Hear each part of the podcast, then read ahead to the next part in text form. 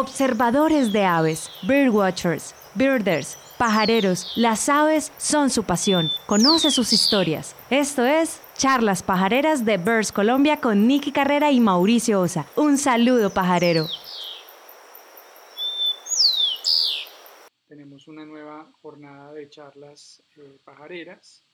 Hoy vamos a estar con Glenn Seaholzer, ya lo tenemos a Glenn en línea. Bueno, ya tenemos por aquí a Glenn. Hola Glenn, ¿cómo estás? Bienvenido a Charlas Pajareras. Un saludo acá, pajarero desde Colombia. Hola. Bueno, muchas gracias Mauricio por la invitación y saludos a Nicky, creo que está ahí al lado. Ah, sí, no, me alegra estar aquí hablando un poquito sobre aves uh, colombianas. Claro que sí. Aquí está Nicky muy pendiente de Facebook, de todos los comentarios, de todas las personas que están conectadas, de las preguntas que tengan, nos pueden ir, le pueden ir haciendo a Glenn todas las preguntas. Glenn se encuentra en Estados Unidos en este momento, ya nos va a explicar, pero está exactamente en la frontera de Estados Unidos con Canadá, arriba en la parte norte, eso es Nueva York, ¿cierto? Ubícanos tú. Eh, sí, exactamente. Ah, de hecho, yo puedo, puedo ver Canadá, Canadá de aquí, es al otro lado del río es un río grande, como el tamaño de Magdalena o más grande. Ese es el río San Lorenzo, ¿no? Hablábamos ayer. Sí, sí, exactamente. Y está cerca al lago Ontario, ¿cierto? Sí, el lago Ontario es un poco al sur, bueno, sur, suroeste, pero muy cerca. Es muy conectado, es básicamente la misma como cuerpo de agua. Bueno, y, y te queda fácil ahí mostrarnos Canadá desde tu, desde tu imagen. Si volteas ahí el Ah, sí, sí. ¿Les, muestro? Claro, por favor, chévere. Qué bueno. Vamos a darles un tour. de los entornos del norte. Bueno, no puedo ver muy bien porque la luz es muy mal. Wow, mira. Pero... A ver, a ver. Ahí estás en el río, o sea que al otro lado, lo que se ve al otro lado es Canadá. Ahí, ahí está Canadá, es la provincia de, de Ontario y estamos aquí en Nueva York. Y si quieren, les muestro mi, mis padres y mi, mi abuelo. Claro que sí. que está ahí. ah, ok. Bueno, dales un saludo. Sí, entonces estamos justo, justo saliendo de primavera aquí y es, es, un, es un como puente de festivo aquí. Ah, okay. Entonces la, la empieza, bueno, lunes sería verano, por fin. Ah, ok. Hace un par de días estuvimos conectados con Flor Peña en Puerto Leguízamo. Y bueno, ya eh, ahí se nos hizo un poco de noche y yo cuando le, le dije que, cuando le pedí el favor que nos mostrara el río ya estaba oscuro, entonces no lo pudimos ver. Pero cuando antes de en la charla hablar con ella, ella me mostró el río y también estaba sobre el río Putumayo, en la frontera de Colombia con Perú. Con Perú. Entonces estaba como en la misma situación que vos estás, pero pues estaba al sur en la frontera de Colombia con Perú. Bueno, Glenn, eh, para nosotros es un placer tenerte acá. Eh, muchísimas gracias por aceptar nuestra invitación. Disculpas por la situación de ayer y gracias por aceptar nuevamente esta invitación en el día de hoy. Eh, no, de nada como todo el mundo, estoy aquí, disponible a cualquier cosa. Ok, ok, muchas gracias. en casa.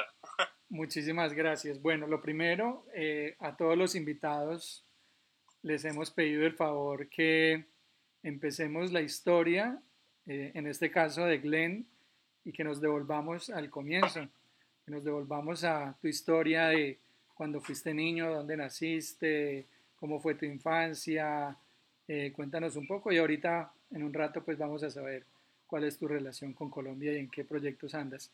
Pero cuéntanos primero eh, esos primeros años tuyos. Bienvenido. Sí, listo. Entonces, los básicos. Ah, yo soy de los Estados Unidos, de la ciudad de Filadelfia, que queda en eh, la, la, costa este de los Estados Unidos, entre Nueva York y el, capital Washington, D.C. Entonces, bueno, ya, nací ahí, crecí ahí, Ah, y bueno, esos son los básicos. Entonces, ¿En, la ciudad? Eh, ¿Viviste en la ciudad o vivías en zona rural? No, no, en como zonas suburbanas. no en la ciudad ni en el campo, como en entre los dos. Era algo muy como muy gringo, muy americano. Okay. los, los suburbs se llaman. Sí, entonces había un poco de naturaleza, pero no era monte, no era como campo, tal cual. Um, había parques, uh, pero muchas, muchas casas, muchas como centros comerciales. Uh, sí. Ok, y ahí haces todo el estudio, haces toda tu escuela ahí. Sí, fui a, uh, fui a escuela ahí, a colegio también. Me gradué de, de, de colegio en 2004, sí, 2004. Um, y ya, y antes cuando cuando tenía básicamente 13 años, empecé con las aves, como muy serio. ¿A los 13 años? 13 años, sí.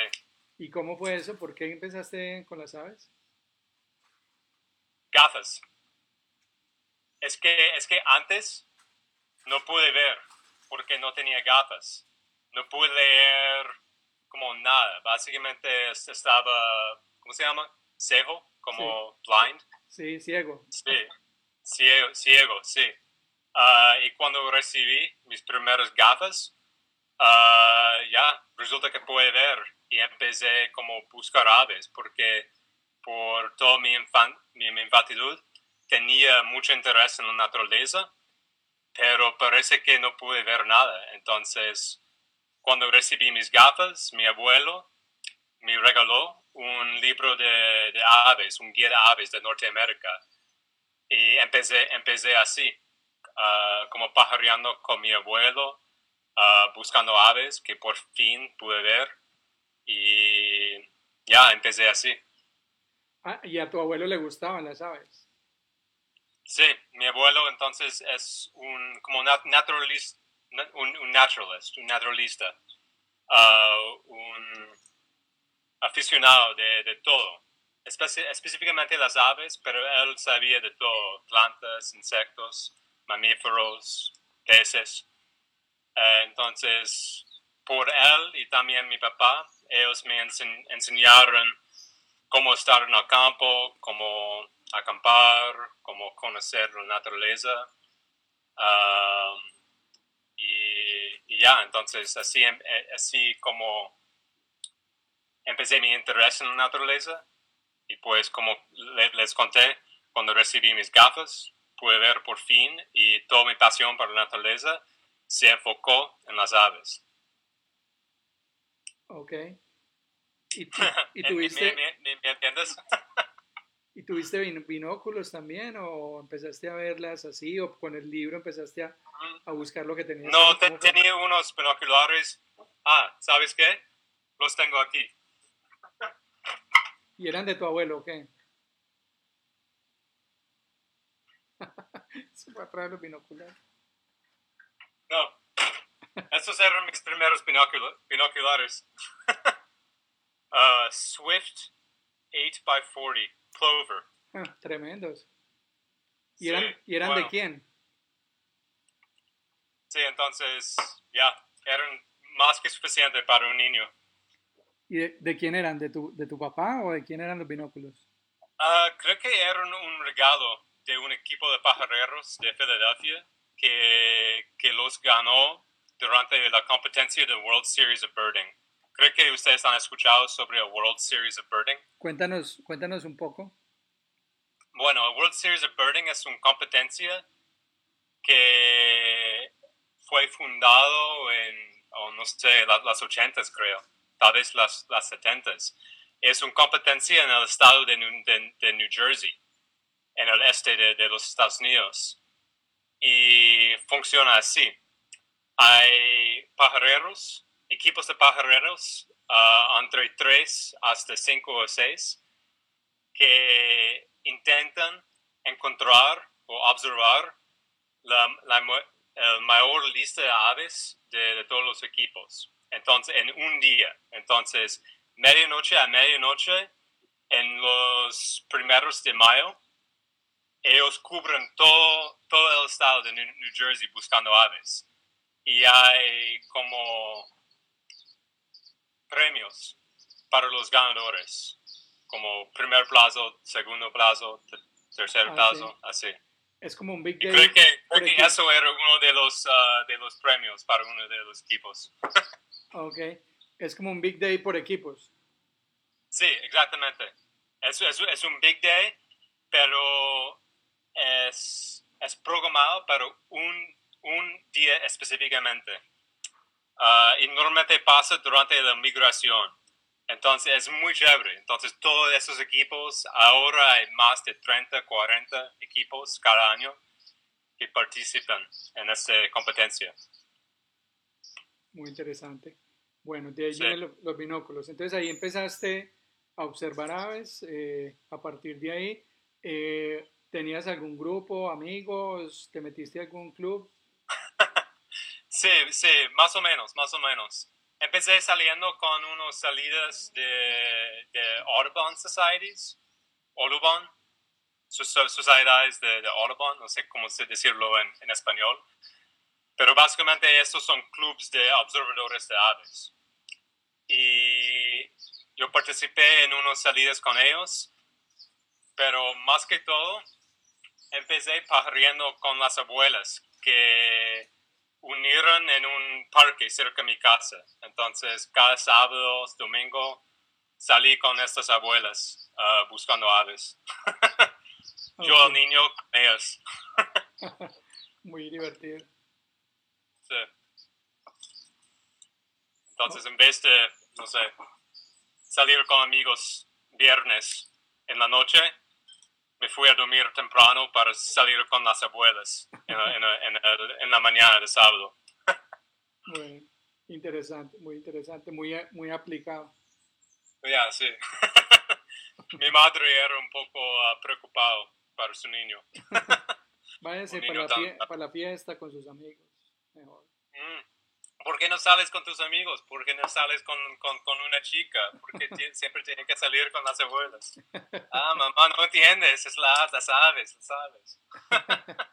Mis amigas las aves. Eh, Glenn, hazme, hazme, un favor, muéstrame nuevamente los binóculos. Ah, sí. Que parece que no se vieron bien, déjalos un momento ahí en la imagen. Es que como que se nos ha congelado la imagen. Sí, entonces, no sé. Ah, okay. Un ensayo puede, puede, puede, ser, no necesitas los mejores binoculares para empezar como pajareando, para los que están como empezando. Uh, escuchando, sí.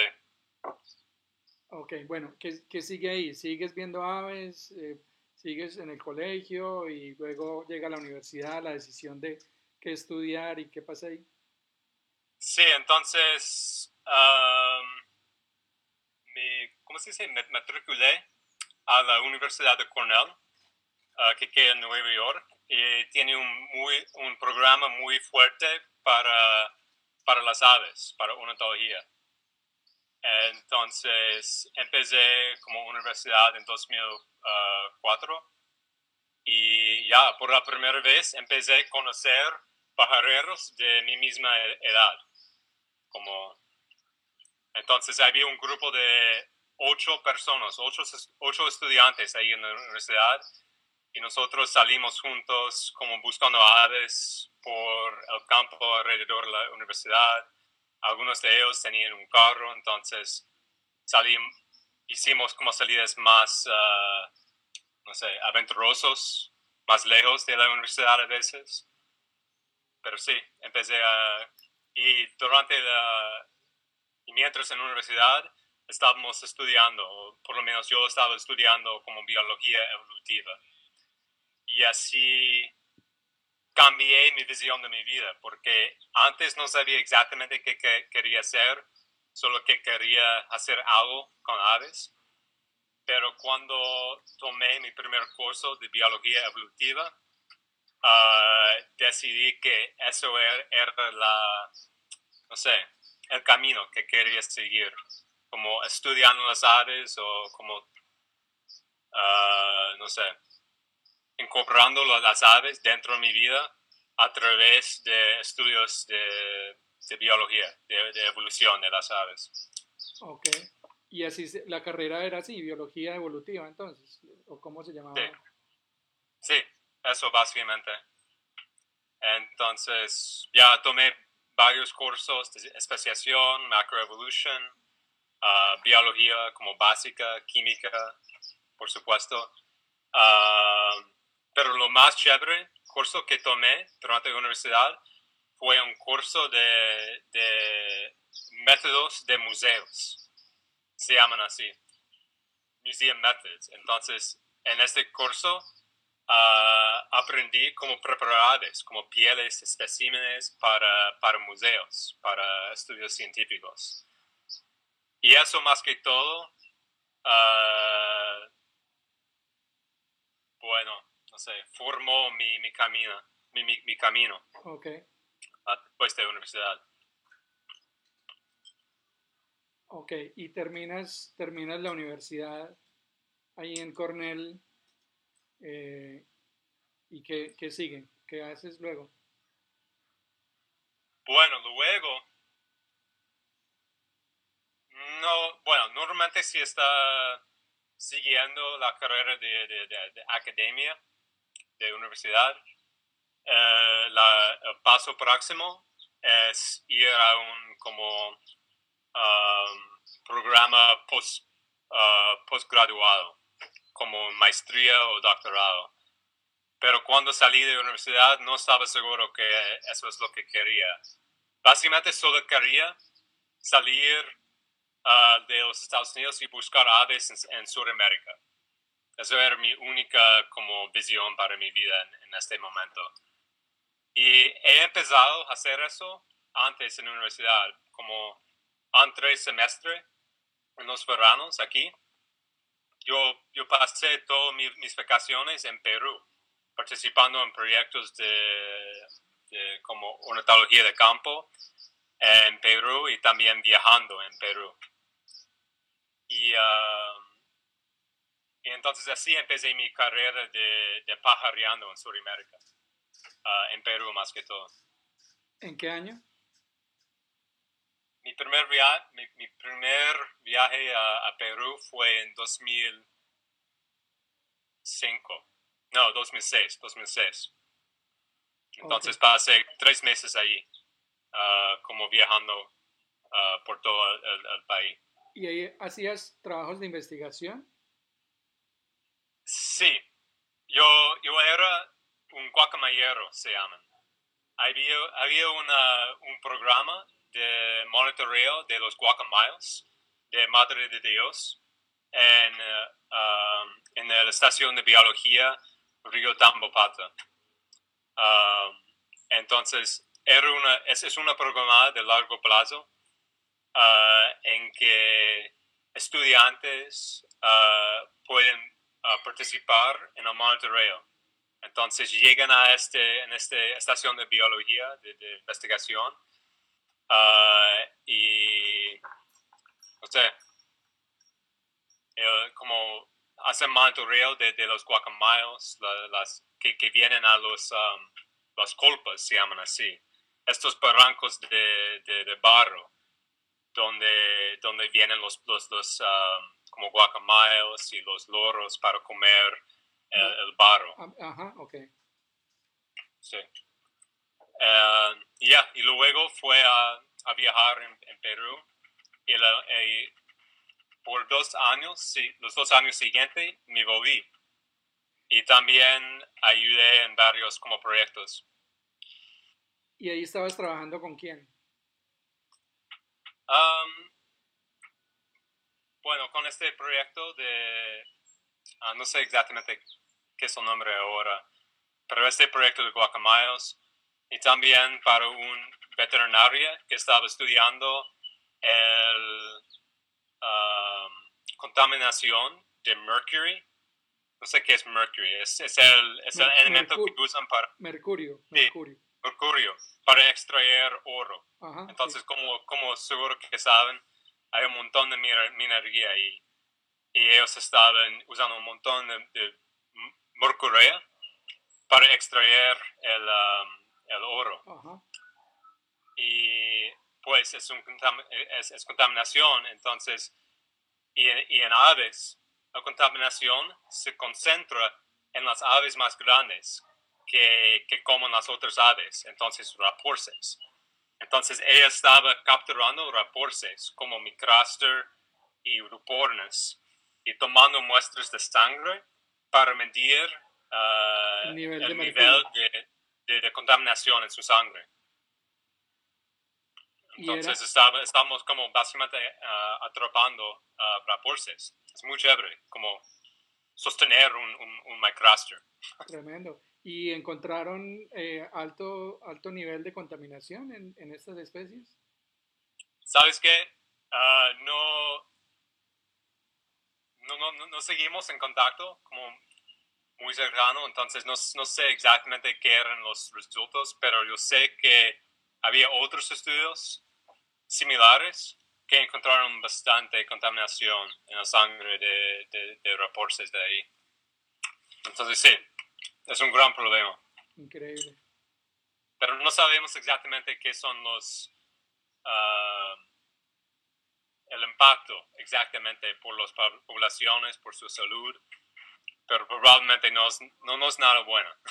Sí, claro. para las poblaciones. ¿Y habrán, eh, habrán encontrado individuos eh, que se hayan muerto por contaminación, por ese tipo de contaminación?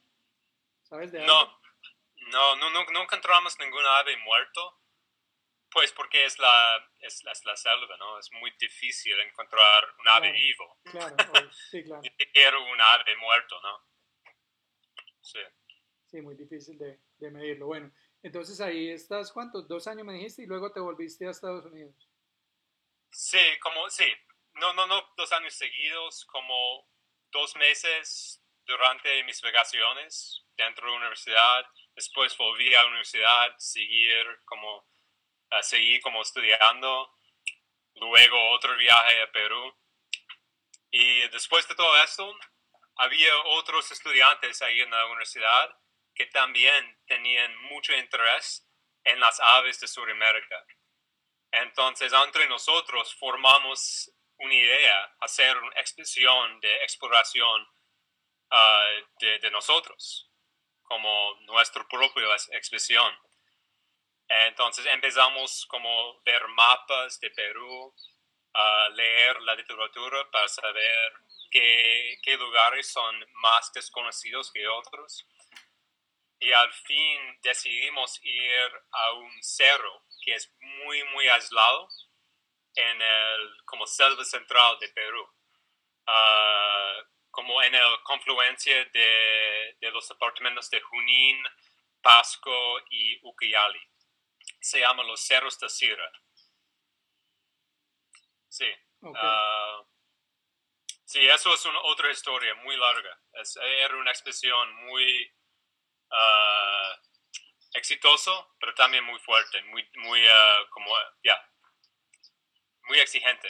Ok, ok. ¿Y cuánto tiempo fue esa expedición? Fue dos, tres meses. Entonces, la idea básicamente era hacer un inventario de las aves de la zona, ah, por observación y, un poquito de, colecta. Ah, entonces, este cerro Stacira se puede buscar en, línea si quieren. Ah, es un cerro que corre como norte al sur y por un lado hay una sabana se llama el Gran Pajonal en su lengua, en la, lengua de allá, ashánica. Ah, y este Gran Pajonal es una zona de, de, sabana dentro como bosque húmedo tropical, a básicamente mil metros. Y es muy, muy, muy chévere porque hay un montón de aves de zonas abiertas, de zonas como secas, que se encuentran ahí en esta isla de hábitat, que está como completamente uh, uh, surrounded, ah, no sé cómo decir eso, pero básicamente una isla de, este hábitat. Entonces encontramos un montón de nuevos registros para esta parte de Perú. De hecho, muchas especies que solo, solo habían encontrado en, la, en un rincón de Perú, en, en el extremo del sur este por la frontera con Bolivia. Entonces había como muchas como extensiones de rango ahí. Y eso fue muy, muy chévere. Y ese... Y luego... Ya, dime. No, no, dime, dime, sigue, tranquilo. Sí, entonces, de, luego, después de terminar nuestro inventario de esta zona de, de sabana, ah, decidimos subir la montaña, empezando a mil metros, y la idea era encontrar el cumbre de, de, los cerros de Sierra a 2.500 metros. Y para hacer eso, uh, contratamos con unas guías locales de, de las comunidades indígenas de ahí y ellos nos, nos guiaron uh, siguiendo un camino uh, de ellos muy, muy mal definido. Básicamente era una pica, no, no era nada. y subimos, subimos el cerro hasta, hasta el cumbre. Y ahí encontramos varias especies que son muy, uh, muy raros, unos que son endémicos a este cerro. Uno se llama Tangara philipsi, que antes de nosotros solo habían uh, observado por los primeros colectores, hace como 30 años. Wow. Um, entonces eso fue un, una nota, ¿no? Claro. se puede imaginar. Sí. No era un redescubrimiento tal cual, pero es un ave que es bastante difícil encontrar. ¿Y sabes qué? Es muy parecido a Tangara hainii. Okay. Es, es, muy parecido a este, pero no tiene el pecho azul, solo tiene un, la, la, garganta azul. Y, y, quizás un poco de diferencia en color por la espalda. Pero es 100% endémico a los cerros del Sierra. Ok, tremendo. Y, y, y, esa expedición era de, de, de, los amigos, o sea, ahí no estaban trabajando para nadie. No, no, no. Entonces, um, conseguimos fondos como financiación okay. de, por becas, uno de National Geographic, otros de, por el Laboratorio de, of Ornithology en Cornell, como de Ebert. Y ya, esto es, eso era la financiación de la expedición. Y, y, y, pues al fin, cuando estábamos saliendo de, de, los cerros al otro lado, bajando a la Amazonía, encontramos una nueva especie también. Y eso fue más que todo el, como la historia de la expedición, que encontramos una nueva especie. Y es, es, un, es una especie de capito, de hecho. ¿Ah, sí? Entonces, no sé, ¿has leído el libro de Aves de Perú? No, no, no. No. Bueno, es, eh, seguramente que hay otros que, que, que lo conocen, pero um, el marco es, es, es, la especie germana de la, de la, del, del ave que nosotros encontremos. Se llama Capito fitzpatricki. Ok. ¿Y eso fue en, en qué año? 2008 en octubre ¿Y usted, noviembre, y, por ahí. ¿Hicieron ustedes entonces todo el trabajo de, de investigación de esa especie o...? Sí, entonces encontramos la primera como muestra y con la ayuda de las guías pudimos colectar una muestra. Pero para hacer una descripción de un, de un ave para ciencia, una, una, muestra no es suficiente porque tiene que medir o capturar la variación dentro de la especie. Por, por, uh, por ejemplo, no sabíamos exactamente qué, cómo era la, el macho porque lo colectamos una hembra. Okay. Entonces, pero encontramos un montón de problemas con la, las comunidades indígenas de ahí porque había mal comunicación entre los, los jefes de las comunidades y unos no eran informados que había este grupo de investigadores en su zona. Entonces ellos uh, eran muy molestados, pues claro. enojados. Sí, claro. y básicamente no, nos, nos botaron de, de, de, su, de su territorio. Ah, sí, lo sacaron de allá. Sí. Y, y, y también, y, y y nos robaron también básicamente todo nuestro equipo. Entonces, no salimos, no quiero decir que salimos nulos, pero no, no, teníamos mucho, mucho equipo luego de salir de, de, de, su territorio.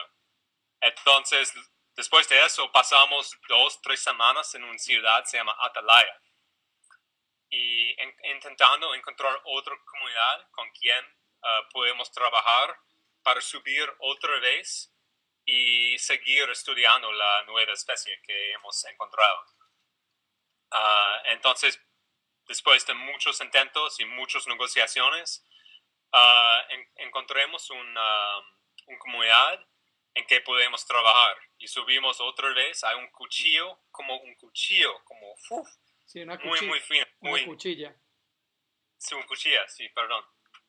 Ah, y ya, y a mil metros encontramos otra población de, de la especie. Cuando tenemos un serie, y ya, salimos de ahí exitosos.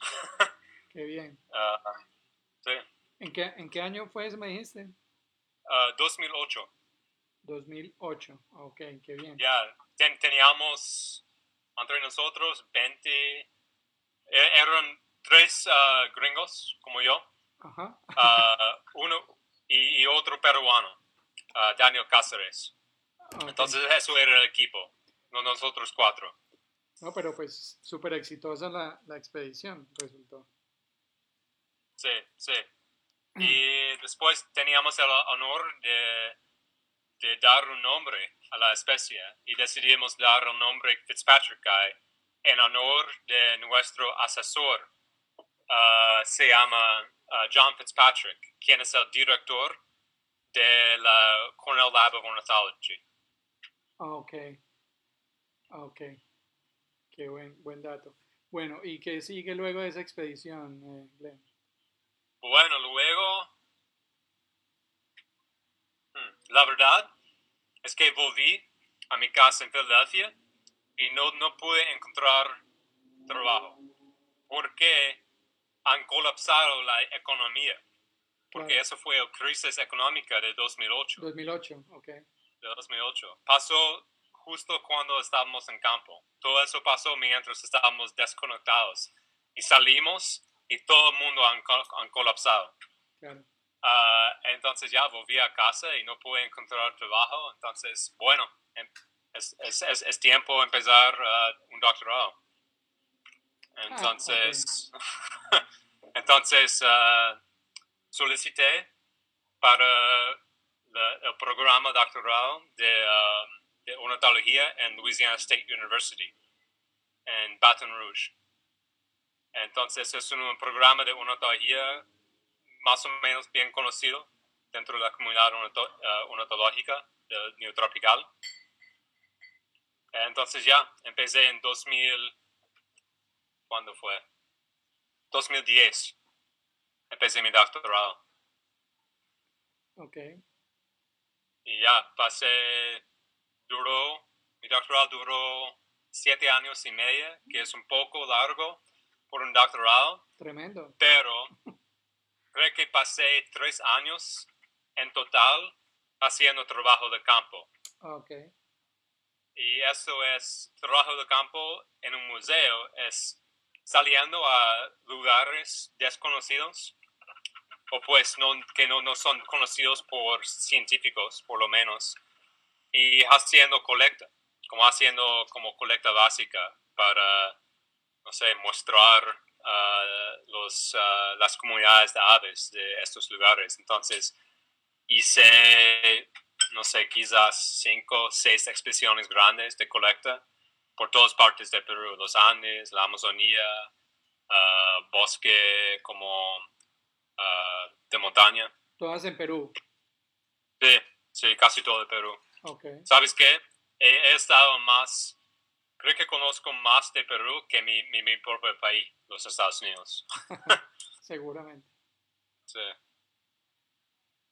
Sí, entonces ya. Ok, ¿Y, ¿Y, terminas el doctorado y luego qué? Sí, en 2000, 2017. Y hasta ahí, luego no hasta ahí no habías venido a Colombia todavía. No, no, no, no, no, no he tenido la oportunidad porque estaba tan ocupado con mis viajes en Perú. Ah, también en Bolivia. Hice varias expediciones en Bolivia también, que son muy, muy chéveres. ¿Y en esa época qué percepción o qué, o sea, qué, qué, qué sabías tú de Colombia en esa época? ¿Sabes qué? Hmm. Estaba pensando en Colombia. Me sentí en este momento que había o había un montón de muy buenos pajareros, muy buenos ornitólogos ya trabajando en Colombia. Entonces, para mí era como Ustedes estaban haciendo el trabajo como muy bien. Entonces, no, no, no era... Pero en, en Perú no había tanto esfuerzo de campo ahí. Entonces, había mucha más... Oportunidad. Oportunidades para, para encontrar nuevas cosas o ir a nuevos lugares. Ah, y por eso estaba trabajando ahí. Y mi primer contacto con una etología colombiana fue con um, unos estudiantes doctorados de mi propio laboratorio, que, quien eran Andrés Cuervo y Gustavo Bravo. Okay. Entonces conocí a ellos en, en, mi doctorado. Ah, y como encontrando a ellos como unotólogos de, de alta calidad, era como, oh, no, Colombia está, eh, ellos ya, está bajo control. ok. Ah, esa fue tu primera relación con Colombia, entonces fue con, con Cuervo y con Bravo. Sí, sí, exactamente. Entonces, no, uh, no sé. Sí, entonces no, también porque Perú tiene tanta, tanta diversidad y todavía estaba um, como aprendiendo un montón de, de nuevas cosas de aves neotropicales no tenía que ir a Colombia. Pero eso cambió un poquito cuando, em, cuando fui a, a hacer mi primer postdoctoral, mi posición postdoctoral en el American Museum of Natural History en Nueva York. Okay. Y hmm, eso era. ¿O cuándo pasó? Estoy intentando recordar cuándo fue mi primer viaje. Sí, creo que cuando, cuando, cuando salí, me salí de, de, de, mi doctorado, estaba trabajando en Nueva York. ¿En el museo? sí, en el museo ahí. Y estaba con mucha hambre para, para el campo.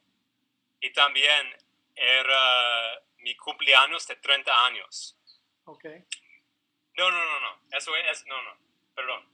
Eso es la historia estaba en Baton Rouge intentando, intentando acabar mi doctorado. Entonces estaba encerrado en mi oficina, trabajando diario como toda la semana.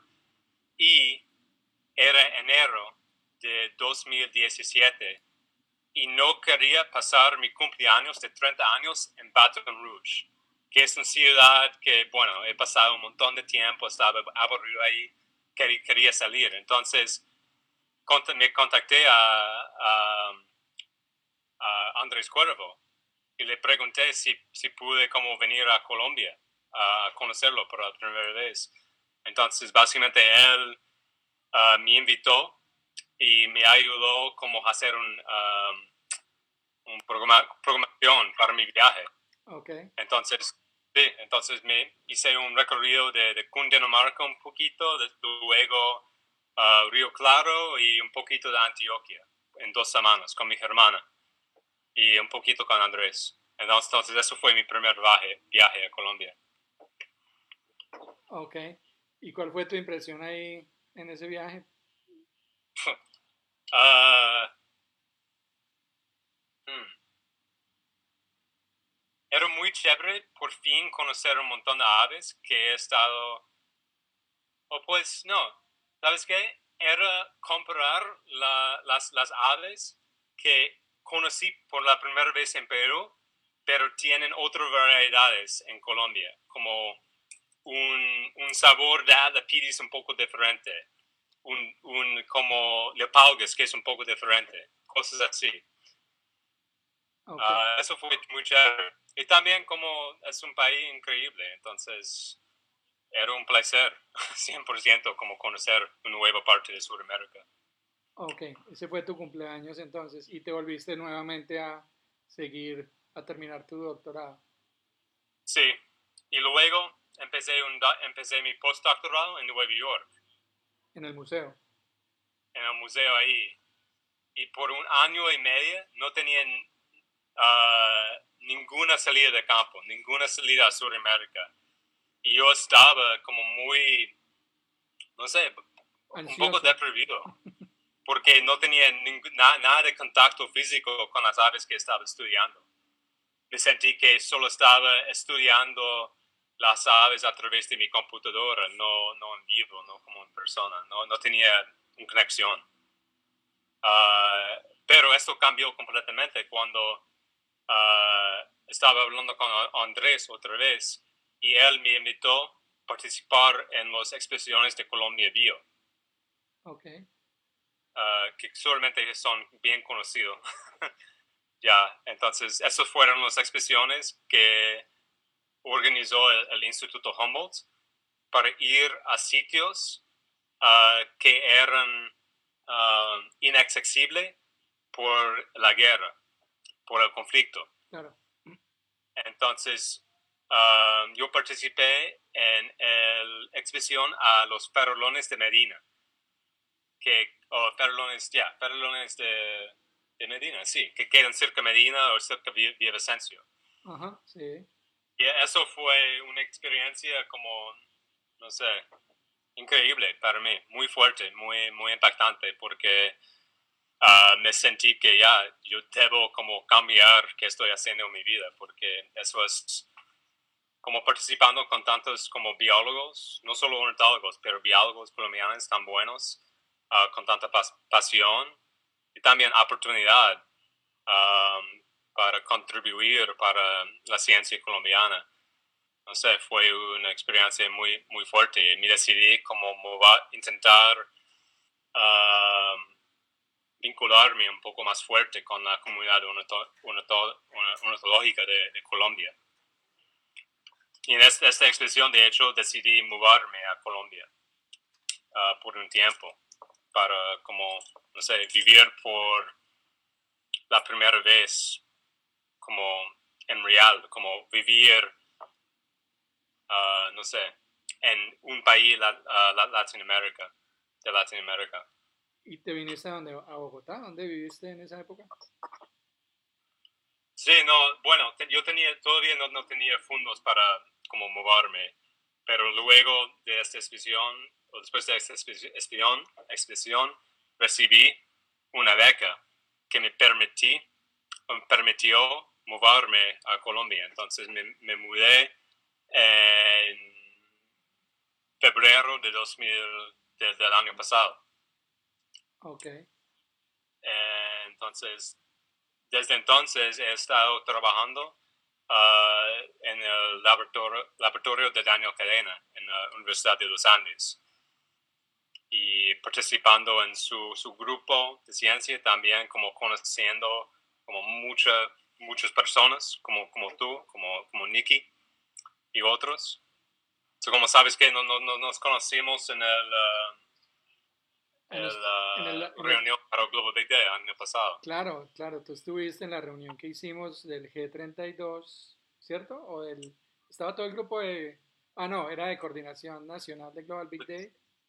Sí, sí. Eh, Ahí conocí un montón de gente importante, como, como tú, Diego, Rodrigo, uh, sí, un montón de gente muy buena. Cristian Flores, sí. Claro, claro. Por ahí está Cristian saludándote. Eh, y ahí ya decides quedarte en Colombia o cuál es como la decisión en ese momento ya.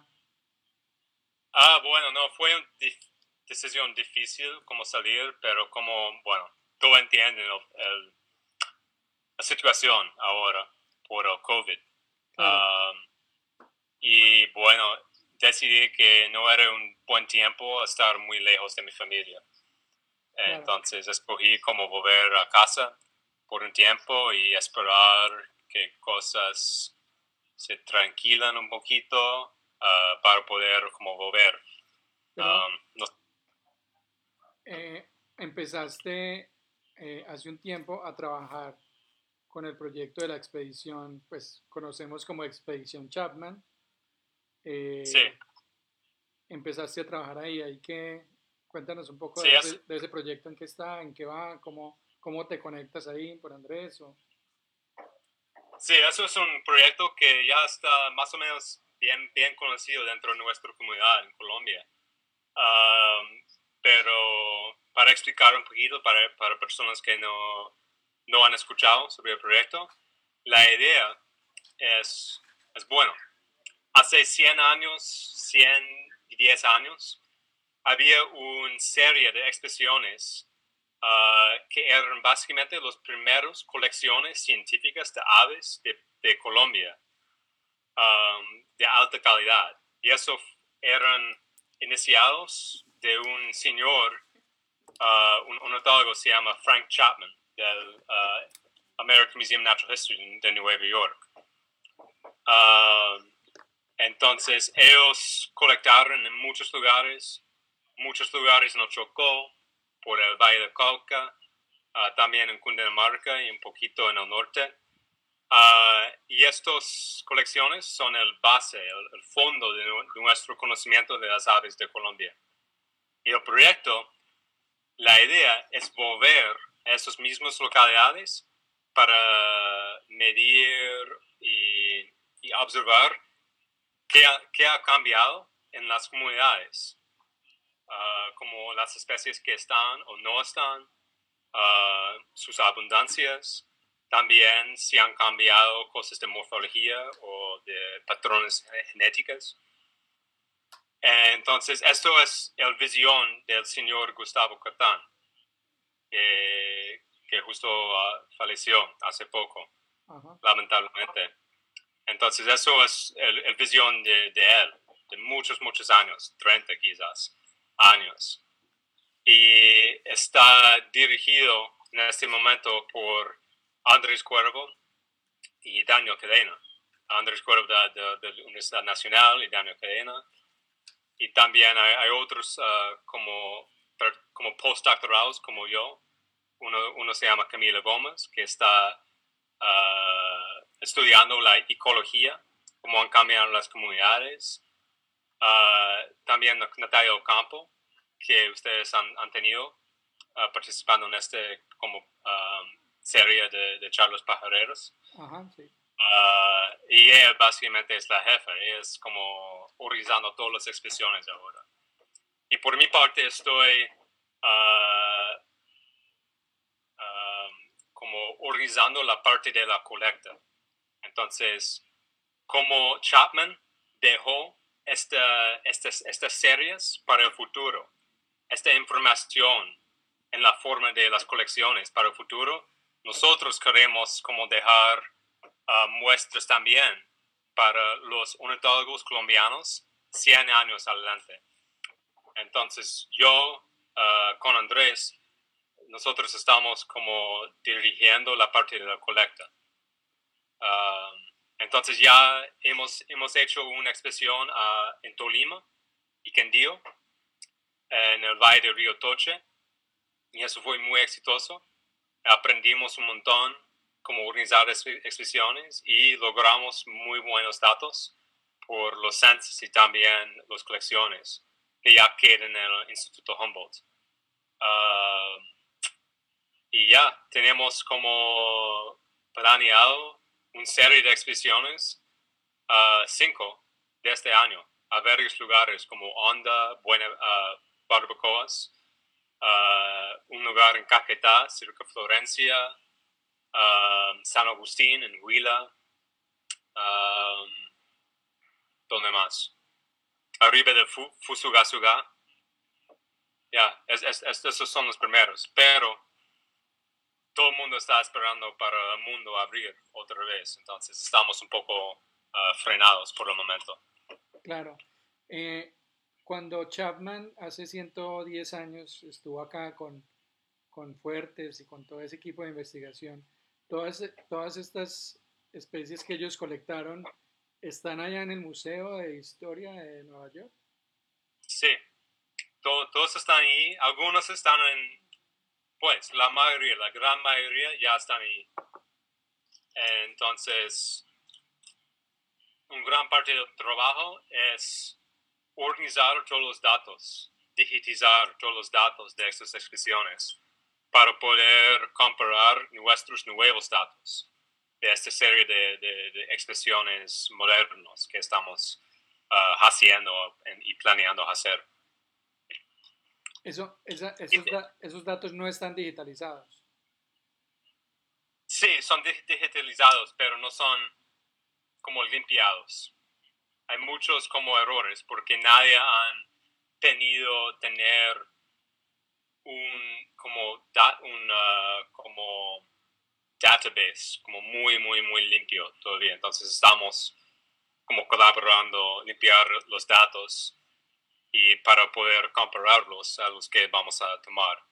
Y, la cosa muy chévere sobre estas expresiones es toda la información y todos los especímenes van a quedar en Colombia. Vamos a como compartir los datos, por supuesto, con el mundo en la forma de publicaciones e investigación pero todos los especímenes que, que, van a salir de esas exposiciones van a quedar en el, en el Museo Nacional de Colombia. Entonces es como, ya, es, es, un, es algo muy chévere para la ciencia, la ontología de Colombia. Ok, y por ejemplo la información que tienen de, de, la, de hace 100 años de Chapman, ¿cómo es esa, esa información? ¿Son listados de especies? O sea, físicamente, ¿cómo, ¿cómo está esa información? ¿O son solo las especies? ¿O cómo, cómo... Bueno, la información básicamente es las muestras, ¿no? Son pieles, ah, pieles secos. Las pieles, ok. Sí, pieles secos que están en, los, en el Museo de Historia Natural de, de, um, de Nueva York. Y en cada piel tiene una etiqueta, un pequeño como parche de papel que tienen escrito uh, información clave como la localidad, la fecha de colecta, el colector, la elevación, uh, unos detalles de cómo fue, fue colectado, estas cosas. Entonces, y todos estos datos que quedan en las etiquetas, estamos pasando a como un spreadsheet de Excel. Okay pues la mayoría de este trabajo ya está hecho, solo estamos limpiando el trabajo que han hecho muchas otras personas antes. Pero eso es básicamente el proceso. estamos hablando que eso fue, si fue hace 100 años, fue en mil, ¿qué? Mil, ¿Qué año fue esa expedición? Um, eran entre 1910 hasta 1917. 1910. Y es posible, pues aquí pensando en voz alta, que uno, por ejemplo, esas listas que están montando ustedes en Excel, eh, pues yo no sé, por ejemplo, en, en, en eBird, por ejemplo, si se puedan subir esas listas porque es información verídica de la época. Sí, creo que está planeando. Ah, creo que Camilo Gómez está investigando o han logrado ah, subir o, sí, o entrar estos datos en eBird. Pero es importante tener un poco de distinción entre eBird como un, fuente de información de observación y los datos físicos de, museos. Claro. No son exactamente la misma cosa, pero sí, estamos, estamos como pensando y hablando con Cornell para como encontrar lo mejor método para, ah, no sé, hacer toda esta información accesible al público, quizás a través de eBird. Sí, sería bonito ver uno, un listado de, de Chapman en, en eBird, pues no sé. Sí, sí, pero la cosa es, no es exactamente la misma cosa, porque ellos no tienen listas de aves que, que, que observaron cada día. Claro, claro. La única información que queda es los especímenes. Los especímenes, claro. Entonces, sí, entonces hay por, no sé, el 10 de marzo 2019, 15. Quizás estaban en, en, no sé, en el Valle de Colca. Hay, colectaron 20 especies barrios, no sé, zona tricky, no sé, unos uh, basilos rufifrons, cosas así. Esas son las listas que, que ellos tienen. Entonces no es la misma cosa como una lista de nosotros. Claro. Pero lo que podemos hacer es, es, es, dejar una lista de la localidad que aves que fueron colectados durante su visita. Y sus su visitas duran como una semana hasta dos semanas. Claro, claro. Eh, pues eh, aquí los que quieran ir haciendo preguntas, que quieran saludar a Glenn, eh, pueden hacerlo a través de nuestro Facebook. Em, te iba a preguntar cuántas especies de esa, de esa expedición, cuántas pieles hay en el Museo de Nueva York. ¿Sabes el dato o no? Sí, tenemos. ¿Sabes qué? Yo puedo. Compartir, dale. No, no, no, no. Tengo una. una... dame un segundo. Te puedo dar un número, un número exacto en un segundo. Ah, es un montón. 29.028 especímenes. 29.000 especímenes en tres años. ¿Cuántos años? Ah, no más. Seis años. Seis años. Seis años. Seis años, sí. Ok. Tremendo. Entonces son, son localidades muy, muy conocidos, muy importantes, como San Antonio, que es, queda justo al lado de, Cali. Una localidad como Villavicencio. Uh, Cali es una localidad muy importante. Uh, Cerro Munchique, páramo de, de, Santa Isabel, que queda en los, los nevados de Tolima. Uh, San Agustín, Florencia, Salento, uh, no sé, un montón de, localidades que son, ya son bien conocidas para los pajareros. Ok, muy interesante. ¿Y cómo, qué, nombre, qué nombre tiene eh, esa expedición? ¿Cómo ya, ya, han definido? Ah, sí, entonces estamos intentando como re, cambiar el nombre un poquito, porque pues los expediciones, expediciones de Chapman ya, ya fueron hechos. Pasaron en el, en 1910 hasta 1916. Esto, estos ya, ya han pasado. Y nosotros estamos, no, no estamos haciendo las expediciones de Chapman, es nuestra propia cosa. Entonces el nombre del proyecto es Re-Expedición Colombia. Y eso es el como marco grande de todo el proyecto, que esperamos que dure por muchos años adelante, no solo como un año, dos años, por muchos años adelante, porque como intentando, pensando en, en visitar todas estas localidades, puede durar una vida, ¿no? Claro. Intentando como investigar todo que han, han dejado, toda la información que han dejado Chapman antes. Entonces, eso es básicamente la visión. Entonces, ya. Otra vez es Reexpedición Colombia. Reexpedición.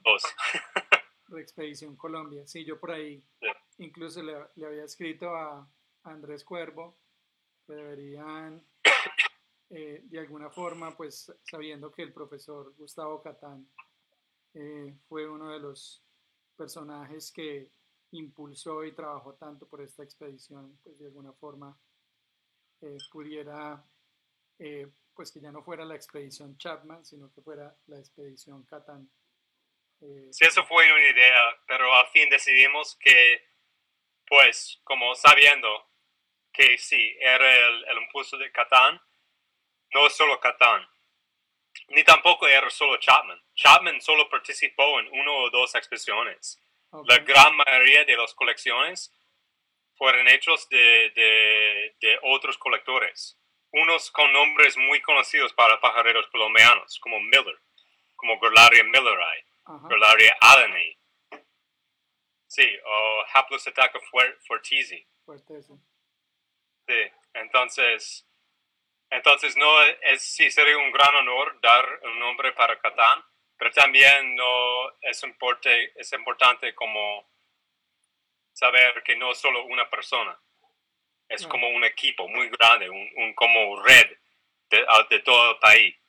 No solo los investigadores, también los como hay personas que nos ayudan en, campo, como guías, ah, los guías locales o los pajareros locales que conocen los lugares mucho mejor que nosotros. Un ejemplo muy bueno es como Christian Flores de Nariño, que nos está, nos está apoyando un montón para organizar la expedición a Barbacoas. Entonces, la idea de la expedición Colombia es para, no sé, incorporar toda la comunidad ornitológica de Colombia en este, este proyecto. No solo es, no es una, una persona, es la comunidad que está participando. Ok. Eh, bueno, eh, antes de pasar aquí a saludos, ya, eh, ¿qué, qué, opinión tienes ahora de, Colombia? Ahorita que has vivido y has tenido, pues digamos que has tenido en los últimos años una conexión fuerte. Bueno, hay un montón de oportunidad para hacer como cosas muy, muy chéveres ahí en Colombia. Y eso más que todo me, me, me, me, inspira, inspires me. Sí, sí, sí. Inspiración. Um, como las oportunidades que, hay, que, que puedo ver para el país, para pajareando, para investigando, para conociendo como la naturaleza. No, es un país maravilloso. Ah, y espero como poder volver lo más pronto, lo más pronto posible. Una cosa, tengo una pregunta para ti. Claro. ¿Sabes si hay un hay un um, un Big Day record para Colombia? Mm, no, pues no, que yo sepa. Ok, eso es una pregunta, no sé, interesante para mí. Porque aparte de hacer investigación, yo soy un pajarero como muy, muy apasionado. Y me gusta mucho hacer big days, como intentar encontrar la, la, mayor lista posible en un día. Okay. Y de hecho, por casi un año, tenía con un equipo de, de, de Louisiana State University y Fernando Angula de Perú, teníamos el, el, el record, o como el primer puesto de, la lista más grande de aves observadas en un día. Eso fue en Perú. Fue rompido dentro del año de otro equipo en Ecuador. Pero siempre estaba pensando hoy qué sería una buena ruta para un Big Day en Colombia. Y no sé, hay muchas posibilidades. Puede ser en Santa Marta o en Valle, en Valle de Cauca yo creo que mirando, mirando, mirando, los Global Big Day, hay varios, ahí podríamos sacar el récord. Yo no sé si, si sea ahí. Sé que Andrés Cuervo, cuando vino Chris Wood, hicieron una ruta, creo que en, que en Santa Marta, y revisaron una cantidad de especies. Sí, eso solo fue como 250, 70. Sí, sí, eso, no es nada. Estamos hablando como 350 hasta 400 en un día. Eso es, eso es, el, eso es el goal, ¿no? Ok, ok. Creo que podría ser posible en Putumayo, no sé. Ah, no sé, tengo que pensar un poquito y hablar con gente. Quizás en el riño. Pues yo, yo creo que aquí en el, en el chat hay muchos pajareros, pues hay muchos pajareros más hardcore que nosotros, pues la verdad nunca me ha inspirado como hacer un big day como de ese estilo, pues no. Nosotros somos más del ejercicio de fotografía y no tenemos como ese, pero seguramente ahí en el chat sí hay muchos pajareros más hardcore y, y pueden saber, o, habría que mirar en las listas de eBird seguramente cuál es el, cuál puede ser e-, ese récord, pero pues creo que sería mirar los Big Day, porque el Big Day sí te marca un día, mientras que los datos que hay en, en eBay, pues tocaría mirar por listas de pronto cuál es la lista que más datos Sí, pero los, los, los, los, listas de, del Global Big Day no es el plataforma perfecta, no es el como, no es la cosa perfecta para hacer un Big Day. Porque la idea es como encontrar las aves para la lista de, de, su departamento o por Colombia. Entonces no es como pensando en, en lograr la mayor cantidad de aves en un día, medianoche a medianoche. Okay. Eso es otro completamente, porque tiene que pensar en la, la ruta. ¿Dónde empiezas la, la madrugada? ¿Dónde terminas al atardecer? ¿Dónde pasan la no- las noches buscando lechuzas? Cosas Claro. así. Claro. Ah, ya, no sé. Es interesante pensar en qué sería la Bueno, ruta perfecta para Colombia. Cuan- ahorita que estás ahí con tiempo y pues nosotros no tanto, pero podemos pensarlo y, y armamos un grupo y, y lo hacemos. Sí, Está bueno ese, ese, Bueno. re- ese reto, está bueno. Sí, sí. Entonces, sí, sí, sí, los pajareros, como, como dices, más cargados están escuchando, deben empezar como de una, porque estoy, estoy corriendo para este, este, ah, este premio. Po- Podemos hacer, Simultáneo. hacer un concurso, hacer, ahorita que estaba en una re- reunión de, de, de gente con Global Big Day en Panamá, en Costa Rica, podemos, eh, estaban hablando de eso, que había, pues en Costa Rica sobre todo esos que, son, que son listeros y buscan como esos récords y hacen concursos y, Sí, eh, y lo que es un nos- juego, no, no, es- no es nada científico, es un juego. Claro, ¿no? lo, y lo que nos contabas ahorita del grupo de, de Big Day allá eh, de New Jersey y todos estos, pues podemos in- Sí, sí. inventarnos. Eso sería muy chévere como ah, cargar en, en el país, en Colombia. Sí, inventémonos a través de Beers Colombia, dejemos aquí la idea en asterisco y nos podemos inventar un, un Big Day de ese tipo y mirar cómo lo, cómo lo movemos, me parece interesante. Eh, bueno, vamos a ir a saludos, preguntas por acá. Hola, Nicky. Hola Glenn, ¿Cómo estás? ¿cómo estás? Qué bueno tenerte por acá. Bueno, tenemos varias personas conectadas de diferentes partes de Colombia. Tenemos a Arnulfo Sánchez conectado. en- tenemos a Daniel Orozco en el eje cafetero. Tenemos a Catherine Certuche desde Ibagué. Hay que preguntarle a Daniel Hola, si se hola. ha hecho un Big Day o si está listo para un Big Day. Daniel Orozco. Isabel Acosta, un saludo muy especial desde Bogotá. John Jairo Acosta Velázquez, un saludo pajarero desde Medellín. Carla Ochoa también nos saluda, ella está aquí siempre conectada todos los días. Tenemos a, a Chitsei que dice buenas tardes, un saludo desde Casanare. Rodrigo Gaviria. Hola, saludos a todos. Hola, Rodrigo Gaviria conectado desde su finca, qué delicia. Cristian Flores te manda saludos también desde Nariño. Hola, Cristian. Tenemos a Marcela Cabanzo, eh, está conectada desde Tumaco. Eh, ella nos dice que tuvieron un problema de fluido electrónico eh, y no hay conexión. Ah, es por mira. eso que no hemos podido comunicarnos con Ah, Benicio. Muchas gracias Marcela por ese dato. Eh, importante saberlo.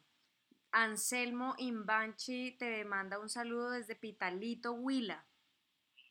Guillermo Cantillo, mucho gusto en saludarles desde Ricaute, Nariño, Reserva Natural La Planada y mucho gusto conocer a Glenn. Ah, planada. Es una muy buena localidad. Me gusta, me gustó mucho. Aquí, aquí dicen de la Fundación Ecológica Los Colibríes, Glenn, que nos comente qué tal el año nuevo 2020 en la Reserva Natural Río Ñambí. ¿Estuviste, Fue- año, ¿estuviste año nuevo Fue allá? increíble. Sí, sí, sí. Pasé muy buen como dos semanas pajareando por Nariño, empezando en Yambi. No, fue, fue increíble. Lo mejor, lo mejor día que, que, que tuvimos ahí fue un pelágico, de hecho. Hicimos un pelágico al mar, como mar profundo. Encontramos un montón de aves pelágicos ahí. Ah, Eso bien. fue una nota. Busca las listas en, eBird. Bueno, eh, aquí saludos de Jaime García. Tenemos una pregunta de Alberto Moná, eh, otro fiel seguidor y otro oyente y seguidor de las charlas pajareras. Él quiere saber quién le coloca el nombre a una especie descubierta. Ah, bueno, eso es una pregunta importante. Normalmente es los, ah, las personas que, que descubrió o, en otros casos, que están escribiendo la descripción. Entonces, a veces una persona encuentra una ave nueva, lo colecta, ni sabiendo qué es. Y, está, y queda en un, en un museo por muchos años sin nombre. Hasta que un lo encuentra y mientras escribiendo el, el, artículo, el manuscrito, ellos dan el nombre a, a, la especie. Y a veces es la misma persona que fue el descubridor del ave y a veces no es. Pero siempre es la persona que está escribiendo el manuscrito. Ok. Ok. Acá pregunta John Jairo Acosta, ¿qué publicaciones ha realizado y cuáles, si tienes, relacionadas con la bifauna colombiana? ¿Publicaciones relacionadas con la bifauna colombiana? Sí, pregunta que si ha relaciona, si es realizado publicaciones y si alguna publicación es relacionada con la bifauna colombiana. Pues todavía no, porque mi, carrera en Colombia es un poco ah, joven todavía. Tengo bastante publicaciones de Perú y Bolivia, uh, pero tengo un manuscrito en, uh, en review, como en proceso, Ah, sobre las vocalizaciones de, de los miarcos, tuberculifer, un ave muy, muy, conocido por todo el país. Y este proyecto es, uh, pues, es sobre uh, las vocalizaciones de los miarcos. Y resulta que las hembras tienen cantos diferentes que los machos. Y es, pero es muy difícil como saber eso porque pues son monomórficos, es decir, que las hembras y los machos parecen igual por plumaje. Y lo, descubrí este como patrón, que las hembras cantan diferente que los machos por la colecta. Entonces, grabando uh, individuos por mucho tiempo, 5, 10, 20 minutos, luego colectándolos y, ve, y como uh, observando el sexo durante la preparación por los conados. Y pues muchos de, de, de, los, la información para esta publicación eh, es basado en especímenes que colecté uh, con el Instituto Humboldt en, en, los años pasados. ¿Esa, ¿Esa es la especie que más has estudiado, los miarcos, pues la, el género? Sí, sí, miarcos en general. Parece que son aburridos, pero no es la verdad ellos tienen un montón de secretos. Ok. Em, bueno, pues estoy mirando a ver si hay más preguntas. Creo que no hay más preguntas por ahora. Tenemos un saludo desde Cusco, Perú. Muy agradecido con Vers Colombia eh, y Glenn por compartir sus experiencias y expediciones en Perú. Él es Charlie Simon Pinares. Hola Charlie. Un saludo a Charlie que ha estado muy conectado ahí todos los días. Saludos a Samuel Aristizábal también en Necoclí, en Antioquia. Eh, bueno, creo que ahí están todas los, los, eh, las preguntas que había por ahora. Eh, quisiera, Glenn, que nos mandaras un mensaje pajarero a toda la gente que esté, te está viendo en Colombia, que nos quisieras como compartir ya para cerrar la charla. Ah, bueno, entonces, ¿qué sería mi mensaje? Bueno, primero quiero como agradecerles por invitarme a conversar con ustedes. Espero que mi español fue entendible o suficiente para, para todo el mundo. Uh, también quiero como, no sé, dar mis gracias también a toda la comunidad ornitológica de Colombia por recibirme con tanto cariño durante mi, el año pasado. Uh, es una comunidad muy, muy importante para mí y espero como seguir participando en la comunidad por muchos años adelante. Ah, y para cerrarlo, no sé, cómo subir todas sus observaciones a eBird. Eso es mi único consejo. Y como, y cuenten, y, las observaciones de la casa cuenten lo mismo como las observaciones de un parque nacional. Entonces, es decir, que si está en casa, no, debes estar como pajareando igual. Claro, sí, son, datos, datos importantes también. Son aves igual. sí, exactamente. Y también si está, si está mirando, van a ver cosas nuevas, seguramente. Sí, claro. Parece que todo es igual todos los días, pero no es la verdad. Siempre hay, hay, cosas a observar. Entonces tiene que quedar ahí con los ojos abiertos, esperando como las cosas interesantes y nuevas. Sí, y los comportamientos. A nosotros nos pasa acá todos los días, viendo que pasan los mil vagos y pelean con los con los siriris y después baja un rupornis y, y sí, esas son observaciones muy y también una lista de Ebert no es solo una lista, también se puede poner muchas observaciones uh, interesantes. Puede, puede ser una lista de cinco, cinco especies, pero con una descripción de comportamiento interesante de un Rupornis, de un zonetriquia. Sirve para esto también. Si está haciendo un nido, si cazó, si bueno, cualquier comportamiento es información importante. ¿vale? sí, pues entonces yo sé que todo el mundo está ahí encejado en la casa y pues, no sé, cayendo locos, pero eso puede ser un, como manera escapar un poquito y ver el mundo por los ojos de, las aves.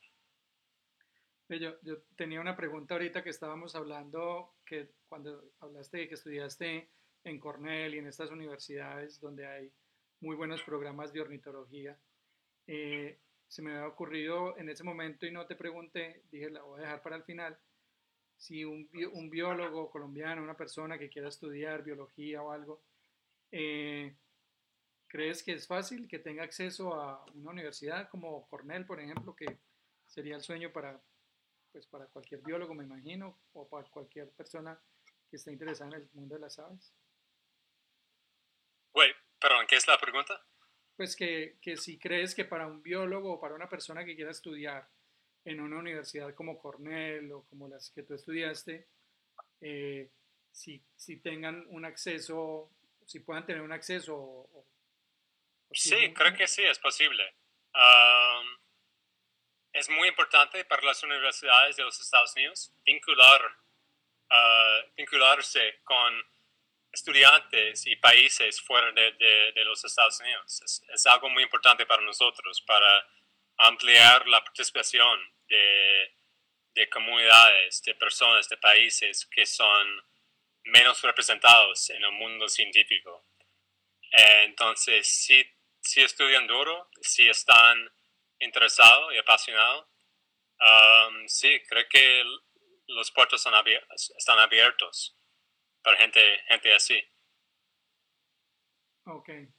Glenn, eh, tenemos también una pregunta aquí. Em, voy a, a, leértela.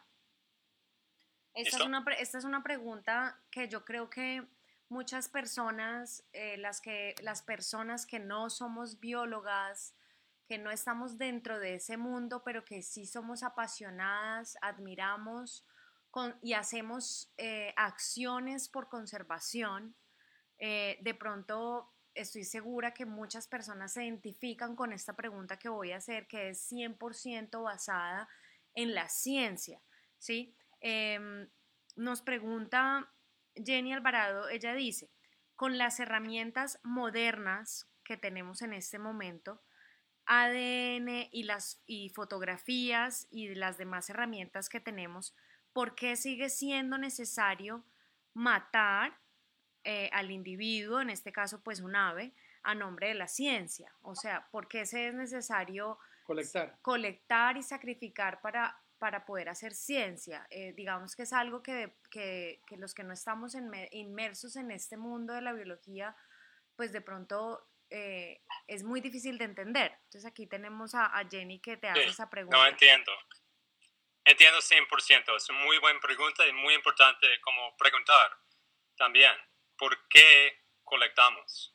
Ah, y eso es una conversación uh, importante y también muy largo. Entonces, mi, respuesta no, no, sería suficiente. Pero uh, básicamente, para mí y todos los colectores, toda la gente de, de museos de ciencia, la colección no es contra conservación y eso es importante para nosotros porque también nosotros apoyamos 100% la conservación. Y y como, como ustedes pueden escuchar, estoy muy apasionado por las aves. Entonces, pero para mí, ah, la colecta es importante para ampliar nuestro conocimiento de las aves. Ah, entonces, en muchos casos, las aves que, bueno, todo el mundo tiene un guía, eso es un buen ejemplo, todo el mundo tiene un guía, el guía de Ayerbe o el guía de, de Hilton Brown. Y estos guías son básicamente resúmenes de las, de las colecciones que, que han hecho antes.